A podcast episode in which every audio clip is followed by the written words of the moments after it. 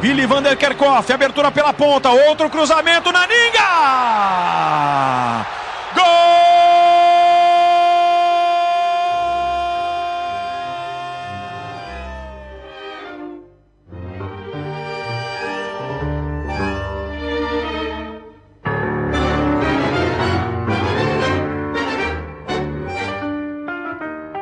Alle haben lange Haare, alle flattern die Haare so hinterher, aber der geilste ist der Typ, der am Rand da steht. Unglaublich, Wahnsinn. Ernst Happel war ein Diktator, aber es hat niemand nur Mu oder Messi-Song dran. Ich sag mal, ich behaupte jetzt das Gegenteil, weil er ist der Liebling meiner Kinder gewesen. Ich bin ein Happeljünger, das sage ich immer. Und natürlich ist der Name Hans Krankel mir auch weiterhin präsent. Ausverkaufte Stadion, ein Wahnsinn. Und der Schiedsrichter gibt es da nicht südamerikanischer äh, Lifestyle war das. Ich würde dann sagen, nichts ist scheiße aus Platz 2.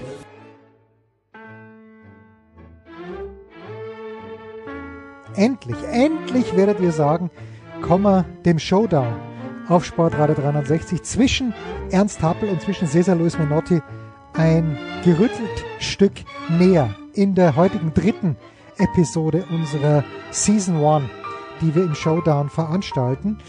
Aber zuerst die Frage an euch. Erinnert euch bitte doch zurück an die vergangenen Fußball-Weltmeisterschaften. An wie viele Spiele könnt ihr euch wirklich genau erinnern? Was war das erste Spiel, an das ihr euch bei einer Fußball-Weltmeisterschaft erinnern könnt? Ich weiß noch, meine Tante Heidi, zu der kommen wir gleich nochmal, meine Tante Heidi hatte, das waren so, waren das Super 8 Filme. Jedenfalls muss man die aufspulen, ich meine ja.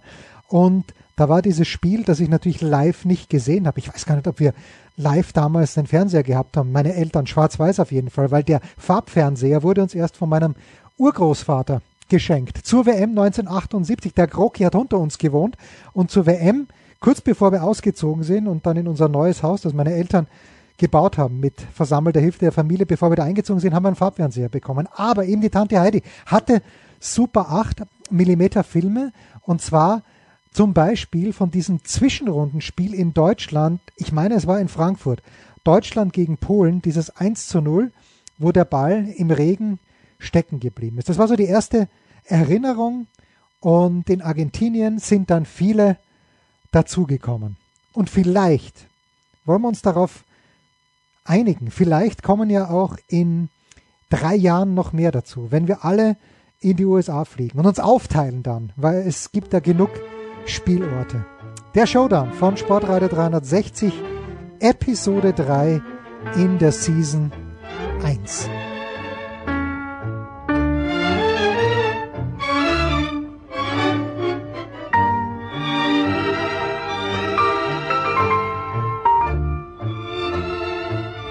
Die Basics zur WM in Argentinien.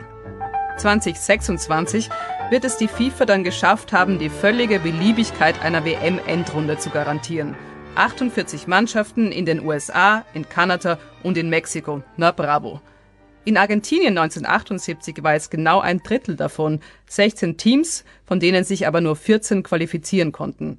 Denn neben dem Gastgeber war der Titelverteidiger gesetzt.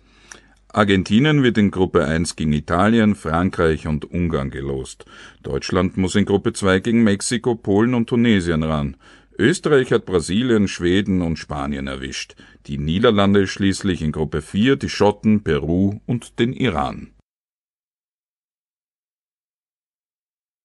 Sorry, aber da muss ich jetzt gleich nochmal einhaken. Die Tante Heidi, von der ich gerade sprach, ich weiß noch, als diese Auslosung damals für 78 geschehen ist, da gab's meines Wissens nicht diese unfassbare Zeremonie, wo 124 Vertreter aus 126 Ländern am Start sind, wo irgendeine alte Fußballgröße, nicht ganz so alte Fußballgröße mit hässlichen Fingernägeln, ich erinnere nur an André Aschawin, ich weiß gar nicht, was der gelost hat, aber was für ein Debakel, irgendwelche angewärmten oder nicht angewärmten Kugeln aus einem Lostopf zieht. Nein, ich war bei der Tante Heide und auf Ö3, bei Ö3 kam eben diese Auslosung. Österreich mit Spanien, mit Schweden und mit Brasilien in einem Topf. Und wie das weiß ich auch noch, wie wir Österreicher halt mal sind. Wir haben die Spanier und die Schweden und vor allen Dingen natürlich die Brasilianer, die letztere vielleicht sogar mit Recht in den Himmel gehoben und wir haben überhaupt keine Chance. Das gute alte Spiel, den Gegner, die Gegner immer viel stärker zu machen, als sie eigentlich sind, damit unsere eigene Leistung umso gleißender, umso blühender erscheint. Weiter im Text. Die Niederlande steigen am 3. Juni 1978 in Mendoza mit einem 3 zu 0 gegen den Iran in die Weltmeisterschaft ein. Alle drei Türlen hat Rob Rensenbrink gemacht, zwei davon per Elfmeter. Sagt man in Holland auch Türlen? Keine Feinheiten jetzt bitte. Nicht glorreich das erste Match, aber immer noch besser als die zweite Partie gegen Peru, die mit einem 0-0 endet. Peru, das wollen wir gleich vorausschicken, sollte in diesem Turnier noch eine besondere Rolle spielen und keine gute. Das letzte Gruppenspiel verlieren die Holländer gegen Schottland mit 2 zu 3. Rensenbrink legt wieder mit einem Elfmeter vor, dann treffen Kenny Dalglish und Archie Chemmel für die Schotten, der gleich zweimal. Johnny Repp schafft noch das Anschlusstor, was wichtig ist. Schottland hat wie die Niederlande drei Punkte nach drei Matches. 1978 gab es die Drei-Punkte-Regel noch nicht. Das Hubble-Team zieht dank der besseren Tordifferenz als Zweiter hinter Peru in die zweite Gruppenphase ein. Dort wird es gegen Deutschland, Österreich und Italien gehen. Argentinien unter Cesar Luis Menotti startet überzeugender, zumindest den blanken Resultaten nach. Gegen Ungarn gelingt Daniel Patoni das späte 2 zu 1. Frankreich wird mit demselben Ergebnis geschlagen. Daniel Passarella und Leopoldo Luque der schon gegen die Ungarn getroffen hatte, scoren für Argentinien. Auf französischer Seite trägt sich der sehr junge Michel Platini in die Torschützenliste ein. Im dritten Turnierspiel geht es gegen Italien lediglich um die Top-Position in Gruppe 1. Die Italiener gewinnen durch das Tor von Roberto Bettega nach Vorlage von Paolo Rossi mit 1 zu 0. Argentinien kommt in die Zwischengruppe mit Peru, Polen und Erzfeind Brasilien. Die Brasilianer haben das Turnier mit zwei Unentschieden begonnen einem 1:1 gegen Schweden und einem torlosen Remis gegen Spanien. Gegen die erstaunlichen Österreicher, die nach dem 2:1 gegen die Spanier und dem 1:0 gegen Schweden schon eine Runde weiter waren, musste ein Sieg her.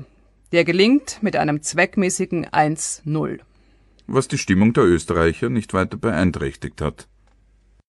Wir waren in einer Gruppe, man muss sich das einmal auf der Zunge zergehen lassen. Nicht? Wenn sie an der Zeus glaubt, das ist ein Schmäh. Nicht? Gott sei Dank ist es erwiesen. Unsere Gruppe war Brasilien, Spanien, Schweden, Damals Österreich. Also das heißt, wir waren der absolute Außenseiter. Nobody Außenseiter, das es ja gar nicht gibt.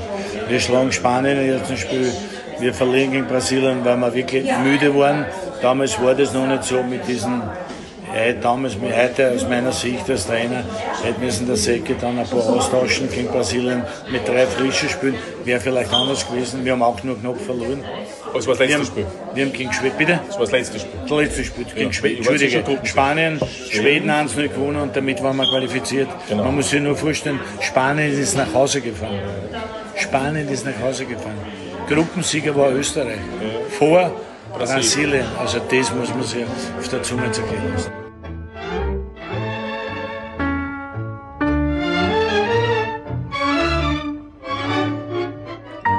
Österreich ist also trotz des 0-1 gegen Brasilien weiter und muss sich nun mit den Niederländern von Ernst Happel messen. Wenige Wochen vor der WM hat es in einem Testspiel einen knappen 1-0-Sieg von Oranje gegeben. Diesmal sieht es für Krankel und Kober richtig düster aus. Für die Niederlande scoren Ernie Brands, Rob Rensen bringt mal wieder aus einem Elfmeter, Johnny Repp zweimal und am Ende auch noch Willi van der Kerkhof. In Cordoba übrigens was in der österreichischen Fußballerinnerung aber keine Rolle spielt. Zum Holland-Match ist so viel zum Sagen, das war wieder also typisch jetzt mit, mit viel großem Abstand, aber ich habe schon ein paar Mal gesagt und erzählt war das so, dass wir haben schon geglaubt, jetzt kommen die Holländer, naja, jetzt haben wir vier Punkte und denen werden wir schon zeigen. Und dazu war der Happe Trainer von den Holländern und wir haben gesagt, na gut, über die auch drüber. Siehe da, nach 30 Minuten war 3-0 für Holland. Also wir sind, wir sind sehr schnell wieder auf den Boden zurückgeholt worden, was gut war, was gut war für uns, weil wir haben schon geglaubt, wir sind jetzt der Ober Eroberer der neuen Welt und haben dann gesehen, na, die Holländer können auch kicken. Und in dem Fall besser wie wir. Ja. Die waren viel besser und haben uns abgefertigt. Das heißt, wir waren wieder dort, wo wir hinkommen und dann ist gekommen das Italien-Match. Und das Italien-Match war eigentlich eine Sache, wo wir absolut, absolut gleichwertig waren und dann ist das unglückliche Tor passiert mit Concilia und meine Straße, also mit diesem Rückpass. Und wir haben dann einzeln verloren, haben aber dann Chance gehabt, um zum Gewinnen, haben aber das auch verloren. Auf der anderen Seite bei diesem 5 zu 1 Rüdkrol, der Kapitän der Holländer. Wir haben uns nicht als großer Favorit gesehen. Äh, sicher nicht äh, nach das erste zwei Spielen in, in, in, in, äh, in Mendoza. Mhm. Weil wir, wir haben da äh, 10 Tagen oder 14 Tagen bevor angekommen und dann, und dann haben wir das äh, nicht gut, äh, gut äh, Trainerslagen der was was für die holländische Spiele äh, etwas schwer und und und natürlich na dass wir in äh, in äh, äh, Cordoba äh, gespielt haben das Field was was in Mendoza wird das Brasil Brasilien äh, Erba das was nicht in unser Vorteil und und dann wenn wir weggegangen sind der haben wir unser Rhythmus wieder gefunden mhm. und natürlich das erste Resultat äh, tegen Austria was natürlich, das hat uns natürlich das Konfidenz äh, wieder zurückgebracht. Für Happel geht es weiter gegen Deutschland. Das Finalmatch von München 1974 in einer Neuauflage, mehrere tausend Flugkilometer vom Olympiastadion in der bayerischen Hauptstadt entfernt. Deutschland geht durch Rüdiger Abramczyk und Dieter Müller zweimal in Führung. Für die Holländer gleichen Aure Hahn zum 1 zu 1 und in der 83. Spielminute Willi van de Kerkhof zum 2 zu 2 aus. Also war hier 90 Minuten auf der Bank, habe das natürlich hautnah miterlebt. Und was mir halt imponiert hat bei den Holländern, äh, die haben einen sehr erfrischenden Fußball gespielt, haben natürlich auch äh, überragende Leute drin gehabt mit dem mit den Brüdern da, mit den René Willi van der Kerkhoff und äh, Ari Hahn und Frank Hannigem und also da waren schon Ruth Kohl, da waren super Spieler dabei. Und also der Ernst Happel hatte auch ein, ein, ein super Material zur Verfügung. Weil wir reden ja vom Vize-Weltmeister von 74 und da waren ja auch noch viele dabei. Also äh, das war kein Zufall, dass die äh, so, so einen Fußball gespielt haben. Und ähm, deswegen war es natürlich auch äh, eine harte Nuss und, oder bitter, dass man am Schluss den Ausgleich bekommt. Aber die Holländer haben halt nicht locker gelassen und haben, wie gesagt, einen sehr gepflegten Fußball gespielt, auch flexibel, risikoreich. Das ist auch das, äh, was der Appel äh, immer bevorzugt hat. Auch beim Training immer viel, viel mit dem Ball, spielerische äh, Sachen und, und nicht so nur äh, rennen und drauf, sondern einfach die Kugel laufen lassen. Und das äh, war schon, denke ich, ein Stück weit Handschrift auch vom Ernst Happel in, in der Mannschaft damals. Nachdem Deutschland zu Beginn der Zwischenrunde gegen Italien nur 0 zu 0 gespielt hat, ist klar, bei einem Sieg der Niederlande gegen das Team von Enzo Beazzot ziehen die Holländer in das WM-Finale ein. Egal, was Deutschland gegen Österreich abliefert. War da was? Der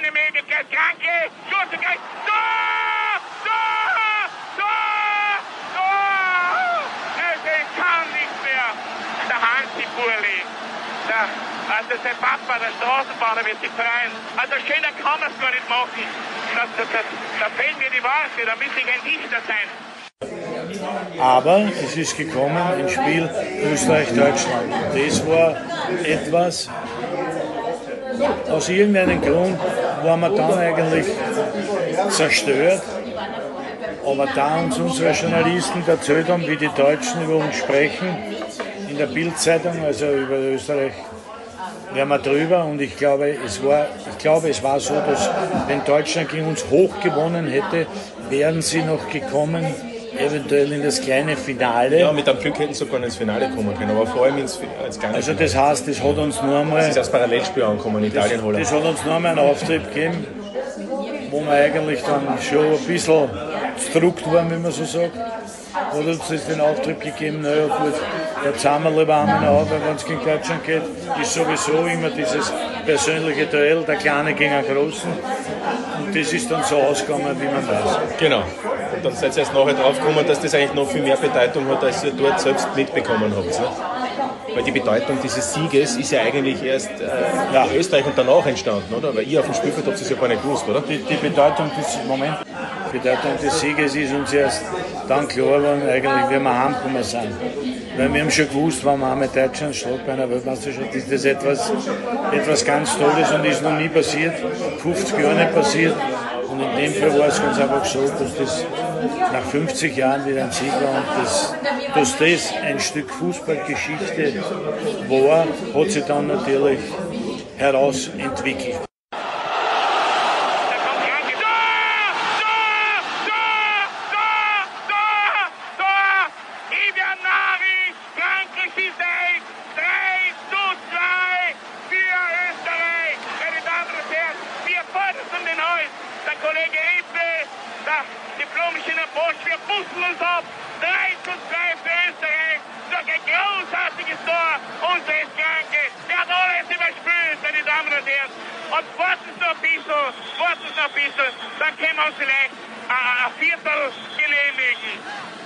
Wer es vergessen hat, das war Edi Finger Senior im Originalkommentar für den ORF. Aber gut, Italien geht gegen Holland durch ein frühes Eigentor von Erne Brands in Führung. Brands selbst besorgt in der 50. Minute den Ausgleich. Arihan schießt die Niederlande dann eine Viertelstunde vor Schluss ins zweite WM-Finale in Folge. Trainer Happel hat nichts anderes erwartet. Zitat Ich hatte zwar auch ein paar bange Minuten, aber ich habe nie an unserer Stärke gezweifelt. Nach unserem Ausgleich machte sich bei Italien der Substanzverlust deutlich bemerkbar. Die hatten doch einfach nichts mehr zuzusetzen. Lässt sich nach so einer Zitterpartie natürlich leicht sagen. Weil die Österreicher Deutschland schlagen, darf Italien wenigstens um Platz drei spielen. Ernst Happel hat wieder ein Bonbon übrig. Zitat Jetzt muss Italien den Österreichern zum Dank Südtirol freiwillig zurückgeben. Zitat Ende. Wir warten heute noch drauf. Und die Buben von Cesar Luis Minotti? Beginnen gegen Polen rechtschaffen souverän mit 2 zu 0. Mario Kempes schreibt erstmals und gleich ein zweites Mal an. Gleichzeitig schlägt Brasilien Peru mit 3 zu 0, was nach dem 0 zu 0 im südamerikanischen Klassiko so viel heißt wie Argentinien muss sein Match gegen Peru mit mindestens einem Tor mehr Unterschied gewinnen als Brasilien gegen Polen. Die Seleção legt mit einem 3 zu 1 vor. Und die Peruaner, da haben wir sie wieder, liefern eine bemerkenswerte Leistung ab. 0-6 gegen die Gastgeber. Das ist alles in allem sehr nobel gegenüber den Argentiniern. Und führt bei den Brasilianern zum Verdacht, dass in dieser Partie nicht alles mit rechten Dingen zugegangen ist. Nur fürs Protokoll. Als gelb-grün gefärbte Feingeister, die von der Generation Sico, Sokrates und Falcao geprägt wurden, schließen wir uns diesem Verdacht voll inhaltlich an.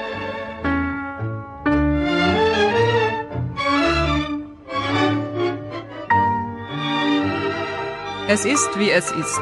Argentinien spielt gegen die Niederlande im Endspiel. Cesar Luis Menotte trifft auf Ernst Happel zum ersten und einzigen Mal. Zeit, dass wir über diese beiden etwas mehr erfahren. Ernst Happel, geboren am 29. November 1925 in Wien unter dem Mädchennamen seiner Mutter Nechiba. Den Namen Happel bekommt er von seinem Stiefvater Franz. Aufgewachsen ist Ernst Happel aber in erster Linie bei seiner Großmutter. Die aktiven Karrierestationen beschränken sich auf zwei. Rapid Wien zwischen 1942 und 1954 und dann noch einmal 1956 bis 1959. Dazwischen ist es für Happel nach Paris zum Racing Club gegangen. Für Rapid schießt er drei Tore gegen Real Madrid. Zwei Elfer und ein Freistoß. Aber wurscht. Für die österreichische Nationalmannschaft absolviert Happel 51 Länderspiele. Er ist Teil des Teams, das bei der Weltmeisterschaft 1954 in der Schweiz drei bemerkenswerte Ergebnisse abliefert. Zunächst einmal das 7 zu 5 gegen die Schweiz, dann im Halbfinale das 1 zu 6 gegen den späteren Weltmeister Deutschland und schließlich das 3-1 gegen Uruguay, das Österreich den dritten Platz beschert. Besser ist es seitdem nicht mehr geworden. Also für Österreich. Ab 1962 wirkt Ernst Happel als Coach. Er fängt in den Niederlanden bei ADO Den Haag an, geht dann zu Feyenoord Rotterdam. Glorreiche Zeiten. Um 1970 herum konnten noch Mannschaften den Europapokal der Landesmeister gewinnen, die nicht aus England, Deutschland, Italien oder Spanien kamen. Okay, ab und zu war das später auch noch möglich, siehe Ajax, siehe den FC Porto. Happel jedenfalls schafft den Coup 1970 mit Feyenoord mit einem 2 zu 1 nach Verlängerung gegen Celtic Glasgow in Mailand und gewinnt dann auch noch den Weltpokal. Weiter geht es beim FC Sevilla in der zweiten spanischen Liga. Danach wartet der FC Brügge, mit dem Happel dreimal die nationale Meisterschaft gewinnt und zwei weitere Europapokal-Endspiele erreicht. Nach allgemeinem Dafürhalten übrigens ohne Trainerschein, was dann auch schon Wurst war. Ab Sommer 1977 übernimmt Ernst Happel die niederländische Nationalmannschaft in einer Doppelfunktion mit seinem Job in Brügge. Der Vize-Weltmeister von Deutschland 1974 qualifiziert sich für Argentinien, Happel fährt zum dritten Mal zu einer WM-Endrunde. César Luis Menotti, geboren am 5. November 1938 in Rosario in Argentinien. Als Spieler keineswegs herausragend, aber in der obersten Spielklasse in seinem Heimatland etabliert – mit den Boca Juniors gewinnt Menotti 1965 die nationale Meisterschaft, er wird aber auch in den USA und schließlich noch beim FC Santos in Brasilien aktiv. Wenn unsere Timeline stimmt, dann dort gleichzeitig mit einem Herrn namens Edson Arantes di Nascimento, der der Einfachheit halber Pelé genannt wurde und in jenem Jahr 1968 mit Brasilien schon zweimal die Weltmeisterschaft gewonnen hatte 1970 sollte Pelé in Mexiko zum dritten Mal zuschlagen. Er beginnt in seiner Geburtsstadt Rosario, geht dann zu CA Hurathan und wird 1973 als Coach argentinischer Meister. Gut genug für den nationalen Verband, sie sah Luis Menotti 1974 die Nationalmannschaft anzuvertrauen. Für die Argentinier war die Weltmeisterschaft in Deutschland nicht gut verlaufen. In der Zwischenrunde wurden sie auch vom späteren Vize-Weltmeister Holland mit 4-0 paniert. Egal, nicht egal. Cesar Luis Menotti hat vier Jahre lang Zeit, um eine Mannschaft zu finden, die als Gastgeber Weltmeister werden kann. So wie die Deutschen 1974 oder die Engländer 1966. Menotti sucht Spieler und findet Ardiles, Kempes, Lucke. Und übt sich auch im Verzicht. Dem erst 17-jährigen Diego Maradona verwehrte einen Einsatz bei der Heim-WM. Maradona wird daran ewig zu knabbern haben. Cesar Luis Menotti nicht.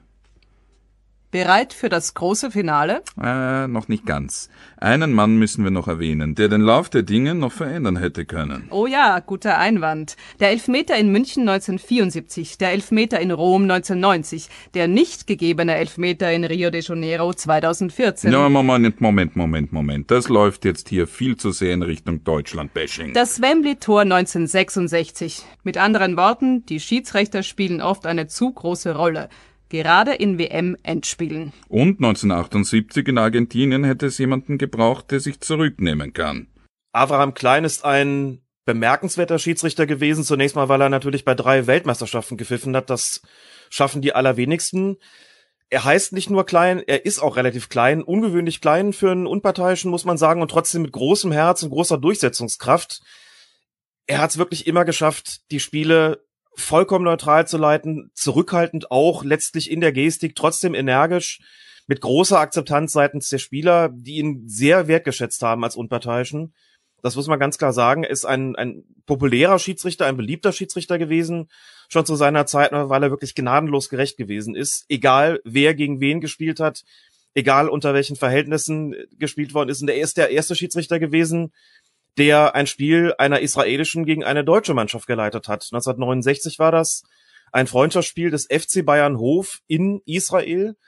Er ist dafür kritisiert worden. Es ist gesagt worden, du bist selbst Shoah-Überlebender, deine Eltern beziehungsweise deine Angehörigen hast du verloren im Holocaust. Wie kannst du so ein Spiel pfeifen? Aber er hat gesagt, das ist eine Herausforderung für mich. Mein Job ist es, unparteiisch zu sein und deswegen bringe ich das auf den Platz und hat gesagt hinterher, oder später dann gesagt, das ist eins der wichtigsten Spiele in meinem Leben gewesen. Sicherlich neben Deutschland gegen Österreich bei der Weltmeisterschaft 1978, also das, was in äh, Deutschland als Schmach von Cordoba bekannt geworden ist und in Österreich als Wunder von Cordoba. Dieses Spiel wurde von Abraham Klein geleitet. Zwei Täterländer, die da gegeneinander gespielt haben, mit einem israelischen Schiedsrichter. So schon eine bemerkenswerte Konstellation und auch das Spiel hat er bis auf den heutigen Tag natürlich nie vergessen. Das ist Alex Feuerherd, selbst Schiedsrichter, Schiedsrichterbeobachter und einer von zwei Erben Collinas, die seit ein paar Jahren Licht in das Dunkel des Treibens der Unparteiischen bringen. Ich habe Abraham Klein getroffen im November 2019 in Haifa in seiner Wohnung. Wir haben zwei Stunden miteinander geplaudert, ganz genau.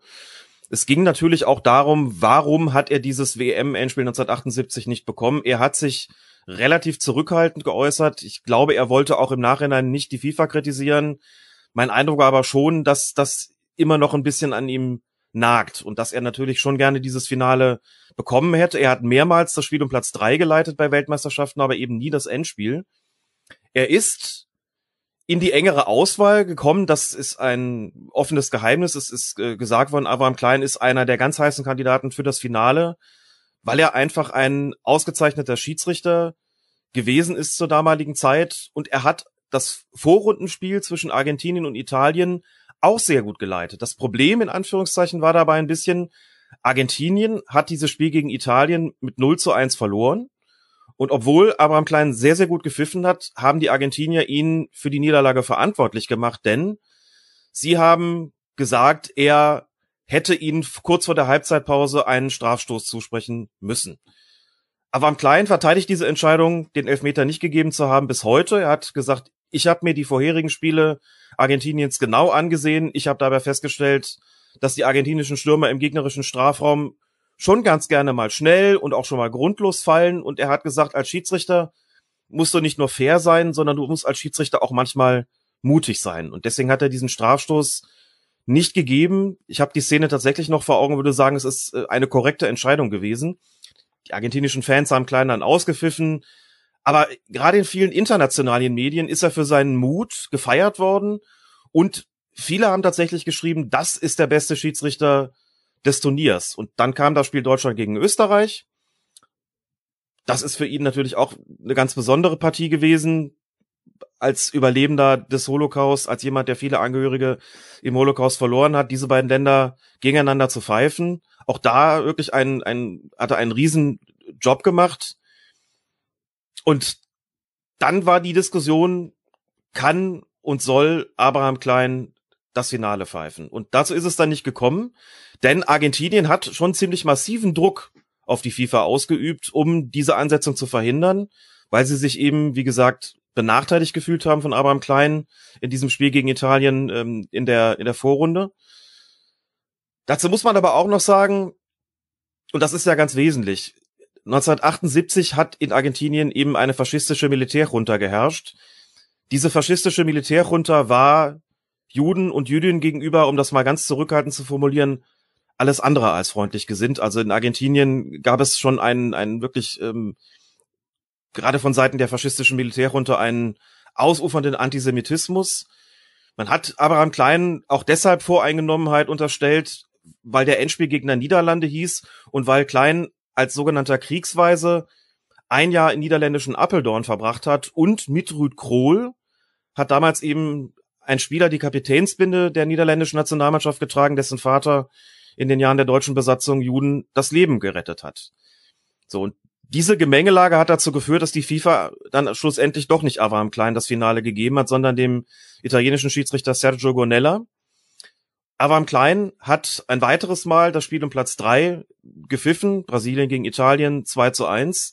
Und das bedeutet, es hat politische Gründe gehabt, es hat politische Gründe gegeben, die sich negativ auf den Einsatz von Abraham Klein bei einer Weltmeisterschaft ausgewirkt haben. Vier Jahre vorher, 1974 in, in Westdeutschland, ist er gar nicht nominiert worden, weil es damals hieß, die deutschen Behörden die deutschen Sicherheitsorgane könnten nicht für die Sicherheit von Abraham Klein garantieren. Das war 1972 bei den Olympischen Spielen auch schon so, äh, dass so argumentiert wurde, so dass er 1970 gepfiffen hat bei der WM, dann 1978 mit der Lücke eben 74 und dann auch nochmal 1982. Nur zu einem Finale kam es nicht und die Gründe hatten, waren letztlich eben ganz, ganz sicher auch politische, dass die Militär unter Druck auf die FIFA ausgeübt hat, dass es nicht zu dieser Einteilung von ihm im Finale kommt.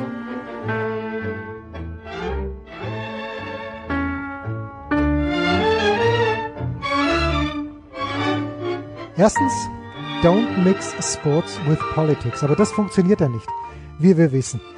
Das äh, hat nicht funktioniert bei den Olympischen Spielen, tut's immer noch nicht. Es gibt ja dieses schöne Zitat, dass der größte Fehler von Pierre de Coubertin, dem Erfinder der modernen Olympischen Spiele, war, dass er 1896 in Athen gleich den ersten Sieger mit der Hymne und mit der Flagge seines Herkunftslandes geehrt hat oder ehren hat lassen. Und seitdem ist es nicht besser geworden, dieser überbordende Nationalismus, der genau zu nichts führt. Jetzt maulen wir natürlich dieser Tage gerne über den VAR, aber ich lehne mich mal so weit aus dem Fenster. Wenn Abraham Klein damals als VAR im Einsatz gewesen wäre, der hätte dem Gonella so oft ins Ohr geflüstert, junger Freund, das war kein Abseits. Also sagen wir mal so, wenn jetzt hier die Regeln von 2023 zum Beispiel gegolten hätten, wo immer weiter gespielt wird und das danach auf Abseits überprüft würde, die Holländer wären Weltmeister geworden.